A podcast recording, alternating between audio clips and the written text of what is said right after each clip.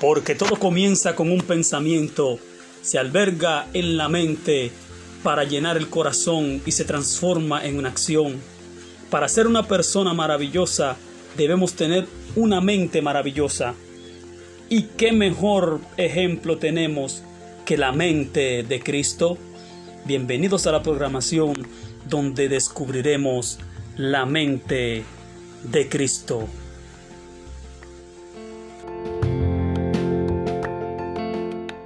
Antigüedad, en el tiempo de los apóstoles, es la iglesia que demuestra el más grande interés en cuanto a la partida de la iglesia de esta tierra en cuanto al arrebatamiento, en cuanto a la segunda venida de Cristo. Y estamos hablando de una iglesia, aleluya, del siglo primero. Y estaba ya deseosa que Cristo retornara. Pablo le escribe a la iglesia de Tesalónica y vamos a tomar la segunda carta la segunda epístola que Pablo le escribe, el apóstol le escribe a esta iglesia que necesitaba ser nutrida en cuanto a la venida del Señor. Segunda de Tesalonicenses, capítulo 2, versículo 1 en adelante. Aquí hay grandes misterios, uno que ya se saben, otro que hay conjeturas y otros que todavía están bien ocultos. Pero vamos a hablar lo que está revelado porque lo revelado es para los hombres. Pero lo que está oculto solamente Dios lo sabe. Aleluya. Leemos la palabra de Dios en el nombre del Padre, del Hijo y del Espíritu Santo.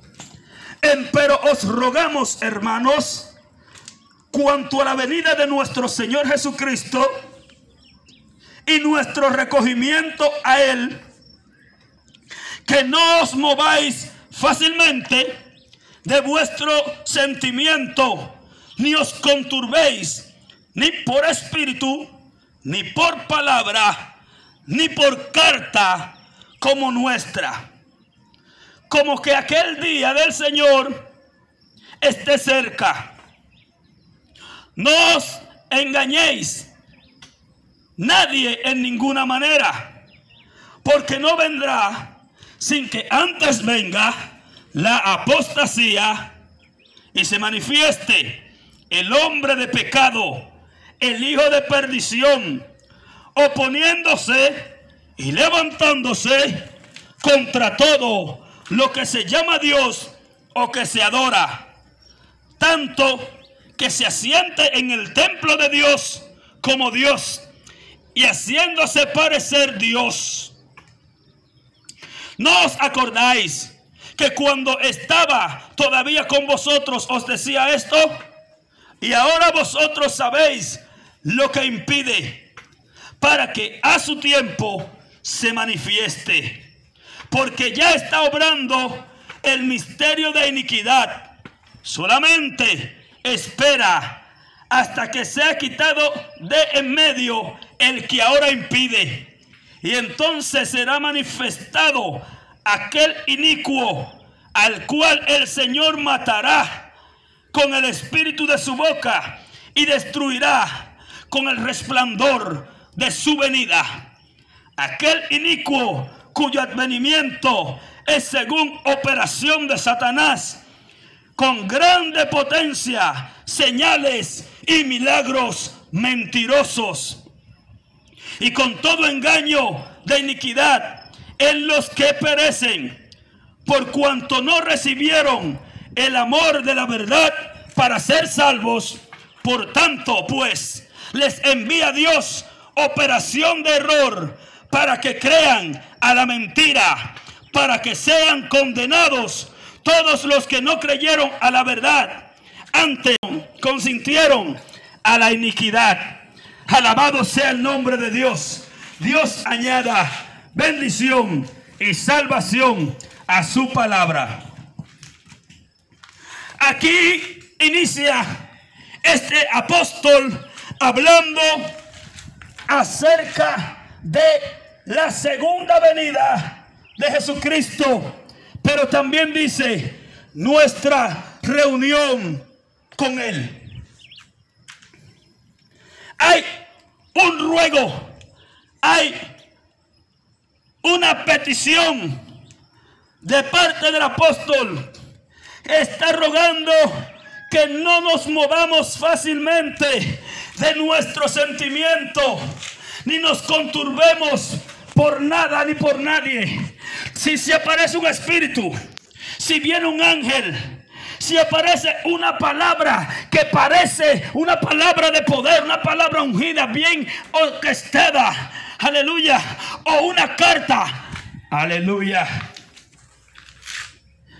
Después que se escribió la palabra de Dios y se compiló la Biblia, han aparecido muchos escritos antiguos diciendo que también son escritos verdaderos, pero que en muchas cosas difieren y contradicen la palabra de Dios.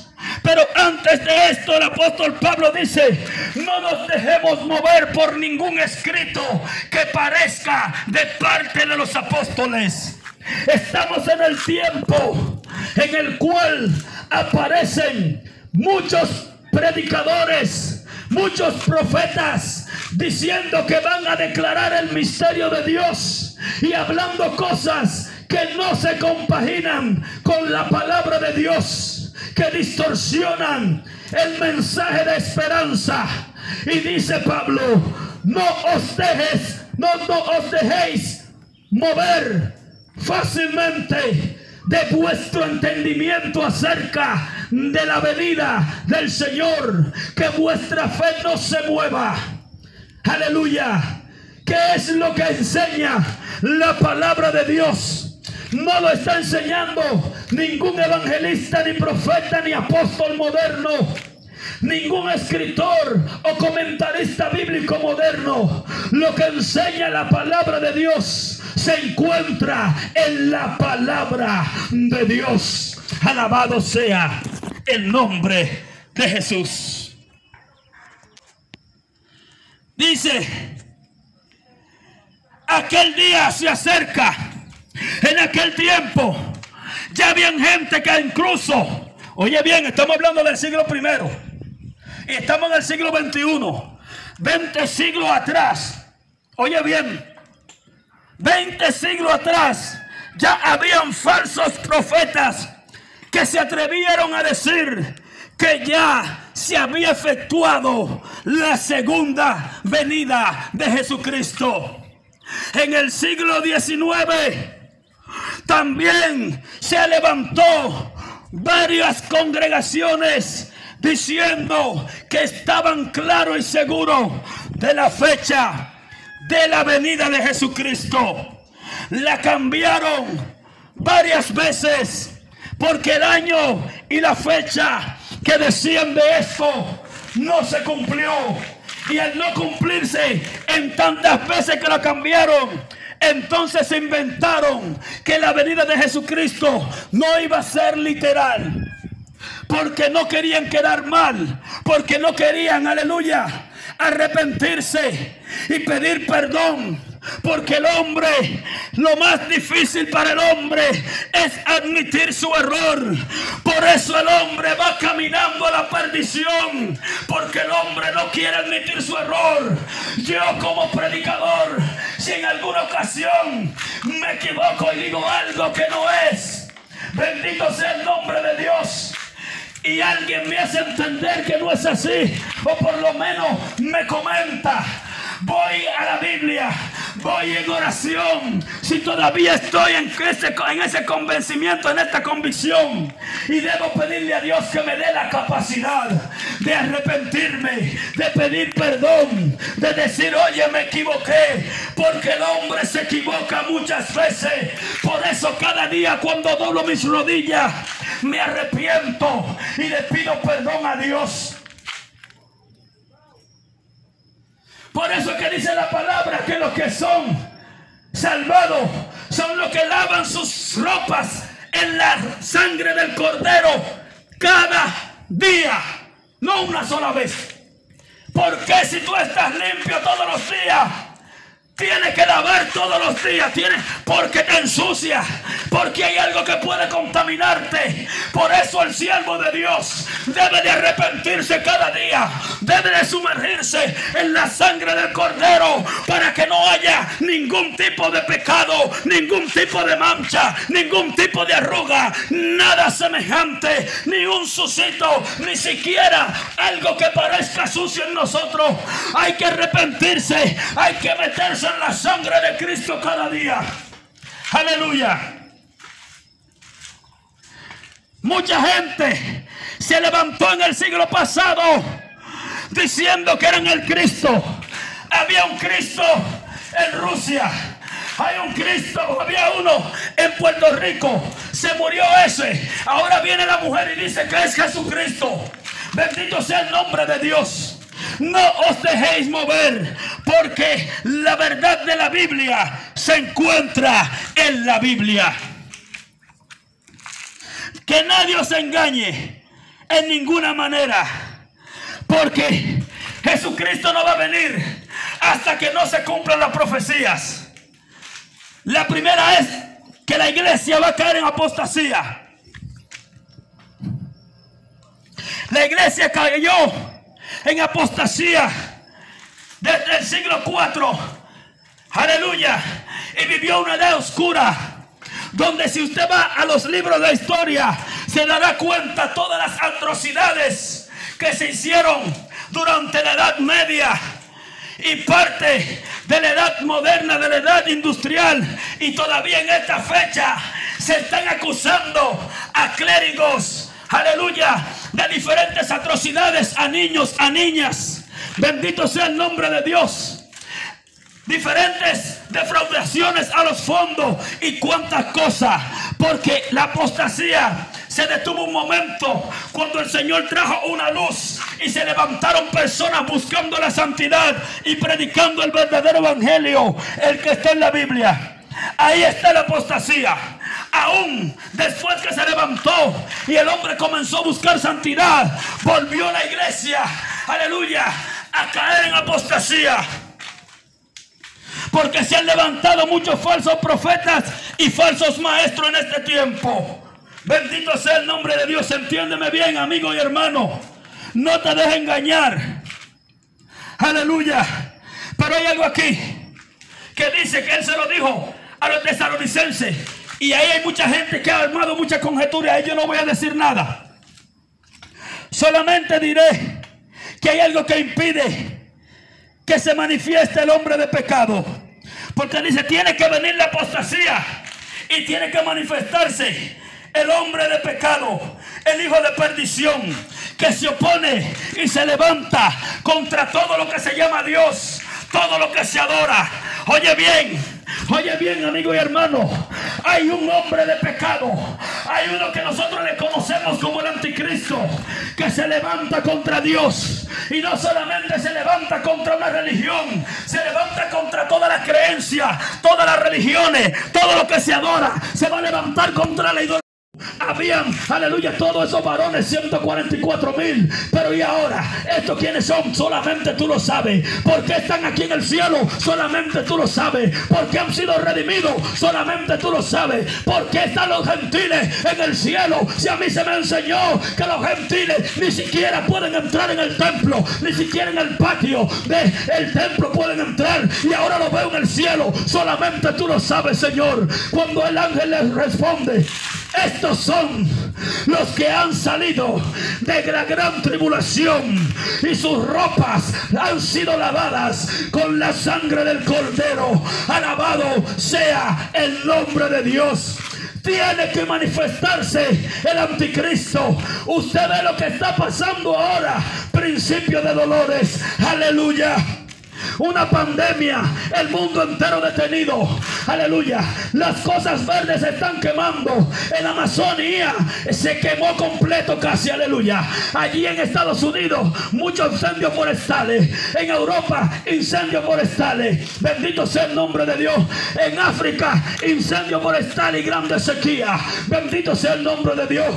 Pero en esta semana recién pasada comenzó a activarse los volcanes. Aleluya. En el aro de fuego del Pacífico. Comienzan a sucederse una cosa tras la otra como efecto dominó. Porque se apresurará hasta el fin como mujer de dolores de parto. Todas las profecías tienen que cumplirse en un breve periodo de tiempo. En una misma generación. Y este año 2020, este año 2020 ha marcado el inicio del periodo de los juicios de Dios sobre la tierra. Están sonando las trompetas, los sellos fueron abiertos y prontamente aparecerá el Rey de Reyes. Porque primero la iglesia va a pasar por la tribulación. La iglesia tiene que seguir predicando. La gente tiene que seguir salvándose. Porque Juan, aleluya, vio el número de los redimidos que estaban delante del Señor. Había un número específico. Juan dice, yo escuché su número. Yo supe, aleluya, cuántos redimidos son. Porque hay gente que son sensibles. Hay personas que son sensibles a la palabra de Dios. Y aún en el último minuto de su vida, Dios le puede dar una oportunidad. Pero hay otro que no hay último minuto. Tiene que comenzar ahora. Porque Dios lo está llamando para que trabajen en su obra. Porque Dios lo está llamando para que sean testigos del poder de Dios. Dios los está llamando para que sean columna de oración. Dios los está llamando para que sean voceros del rey. Dios los está llamando para que sean adoradores en espíritu y en verdad. Dios te está llamando, amigo, para demostrar su poder a través de ti. Dios está llamando a un mundo que se ha puesto insensible, a un mundo, aleluya, que se ha puesto, aleluya, ajeno a la palabra de Dios, que está siendo bombardeado con falsas creencias, con falsas, aleluya, cosas en este mundo, falsas educaciones, con antivalores. Bendito sea el nombre de Dios. A los cristianos que estaban dormidos, a los cristianos que estaban siendo engañados por espíritu, por predicadores, por cartas, por descubrimiento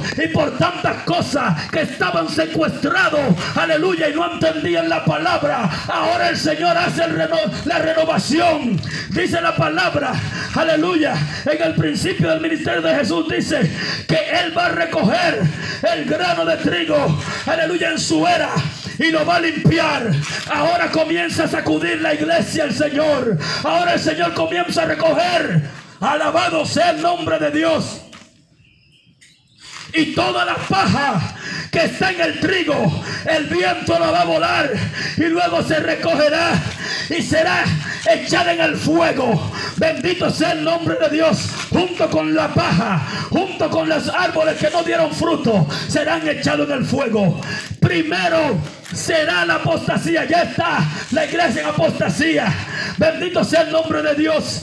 Ahora tiene que manifestarse el hombre de pecado, aquel inicuo que viene por obra de Satanás. Tiene que hacerse pasar por Dios. Tiene que destruir todo tipo de religión y hacer una nueva religión que él lo adore. De tal manera que dice Apocalipsis que le hacen una imagen. Alabado sea el nombre de Dios y todo el mundo lo adora y todo el mundo, el que no está en Cristo, se postra delante de Él. Y entonces se pone el sello, se pone la marca, se pone el número de la bestia, el temible 666.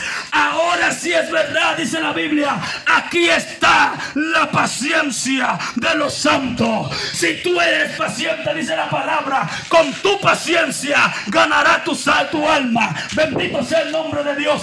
El santo de Dios debe ser paciente y esperar a Jehová. no desesperarse. Esto viene de mal en peor, dice la Biblia, pero hay una esperanza, hay una esperanza, hay una esperanza. Se llama Cristo el Señor, se llama Cristo el Señor. Él es nuestro escondedero, Él es nuestro refugio, Él es nuestro amparo, Él es nuestra fortaleza. Ven a Él, amigo, ven a Él, hermano. Pongámonos a una, pongámonos de acuerdo con el Señor para que cuando vengan todas estas cosas juntas podamos entender que hace tiempo, aleluya, debían pasar, pero haciendo conjetura y mucha gente hablando como si fuera verdad lo que está diciendo, bajo una inspiración no sé de quién, han torcido la palabra, pero ahora es el tiempo de que los entendidos entenderán, dice la Biblia. Bendito sea el nombre de Dios. Los entendidos entenderán. Aleluya. Oh, la palabra de Dios dice lo que ella dice. La palabra de Dios no cambia. Cristo no cambia. No hay mudanza ni sombra de variación. Lo que Él dijo que iba a acontecer, eso acontecerá. Dios te bendiga. Dios te guarde. Aleluya.